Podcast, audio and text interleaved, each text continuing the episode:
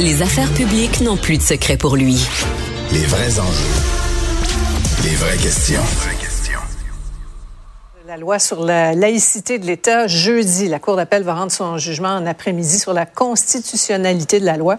Euh, je vous rappelle qu'en avril 2021, le juge euh, Blanchard avait invalidé les articles qui concernent les commissions scolaires anglophones et les élus de l'Assemblée nationale. Alors, nos analystes ont très hâte d'en parler. Emmanuel, Mario, Paul, bonsoir. Bonsoir. Bonsoir, Sophie. Alors, toute la planète politique va s'activer, va surveiller euh, tout ça. Ça va relancer sérieusement le, le débat, Paul. Oui, ceux qui ont raté la joute euh, aujourd'hui, j'avais l'impression de voir euh, vous savez, un, volcan que l'on croyait éteint qui se rallume et qui euh, tombe en éruption instantanée. Tom Mulcair, Mathieu Bocoté, Elsie Lefebvre ont, ont débattu. effectivement, étape 2 là, du processus judiciaire. Et Sophie, vous avez raison, là, c'est deux aspects, notamment de la loi 21, là, qui sont scrutés par la Cour d'appel. C'est clair que ça va continuer jusqu'en Cour suprême, mais c'est une étape importante. Et puis, il y a, y, a, y, a, y a matière, euh, j'allais dire explosive, mais en tout cas, l'indice d'octane est très élevé dès, mm. dès qu'on ramène ça. pourtant, on en parle plus ou à peu près plus euh, euh, au Québec, mais une étincelle suffirait. Là. Ça, ça, risque de devenir aussi par la bande le procès de la clause dérogatoire, Mario. Oui, parce qu'il y a un mouvement au Canada anglais bon, qui s'est un peu calmé. Il y a le ministre David Lametti qui était vraiment un protagoniste là-dedans, lui qui considérait qu'on ne devait pas utiliser si largement la clause dérogatoire, mais qui est fondamentale mm-hmm. dans l'équilibre entre les provinces. Le droit pour les provinces dans la, la, la, défense de leur autonomie, de leur pouvoir, de déroger dans des cas euh, spéciaux à la Charte des droits et libertés. Ce qui est fondamental aussi, c'est que ce qui va s'enclencher à partir de là, ben, Paul vient de le dire, ça va se rendre à la Cour suprême. Mais à la Cour suprême, Là, la joute va être différente parce que Justin Trudeau, souvenez-vous de la dernière campagne électorale, il avait annoncé à son oui, ah, moi je dis va sauter dans le ring.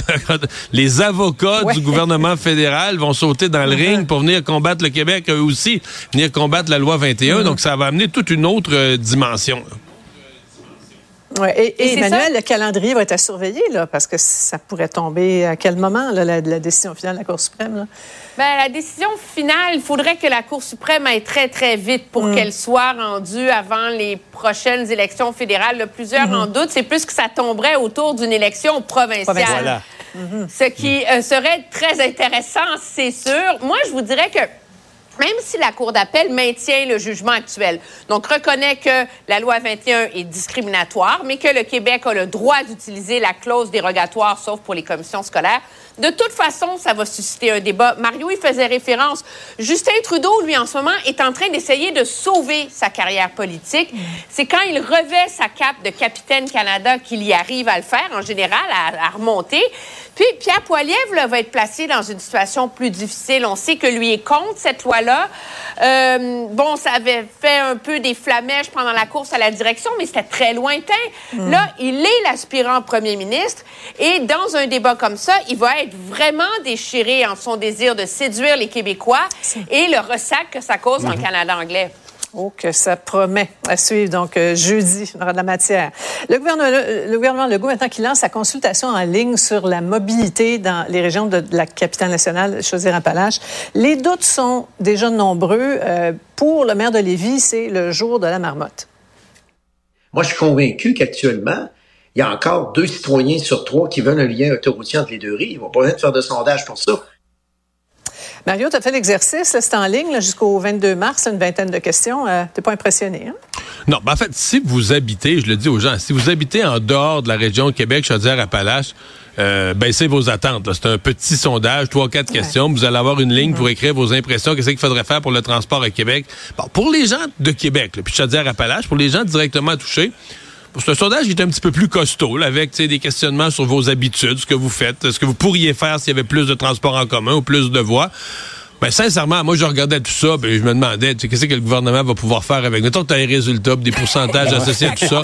Qu'est-ce que tu peux vraiment faire de plus, tu sais, ça, ils disent qu'ils vont remettre ça à la, caisse de dépôt, mais qui va déjà être à peu près aux deux tiers, là, en termes de durée de temps, aux deux tiers de son processus de travail. Est-ce que la caisse de dépôt va repartir d'une page blanche si on a une surprise à une des questions? Voyons donc, tu sais, c'est, c'est, jamais mauvais de consulter la population, mais ça donne pas grand-chose, Ouais. C'est moins cher qu'un référendum, tu sais, un 35 000 mais, mais, mais, Emmanuel, je me dis, pour euh, un projet de 10, 12, 15 milliards peut-être, peut-être ça vaudrait le coup de faire un référendum. On on peut pas imaginer qu'une décision puisse se baser sur ce genre de consultation-là. Non, mais là, le problème surtout, là, c'est que depuis le temps que dure le débat, c'est plus à savoir si ça prend un réseau structurant Québec, si ça prend des meilleurs transports en commun, si ça prend un troisième lien, c'est quel projet, à quel coût?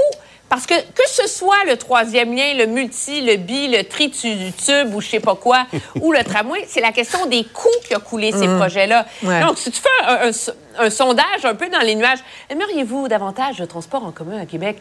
Je veux dire, je suis pas on Est au-delà de on est au-delà de ce moment-là. -là, Peut-être. Peut-être. La réponse est très claire.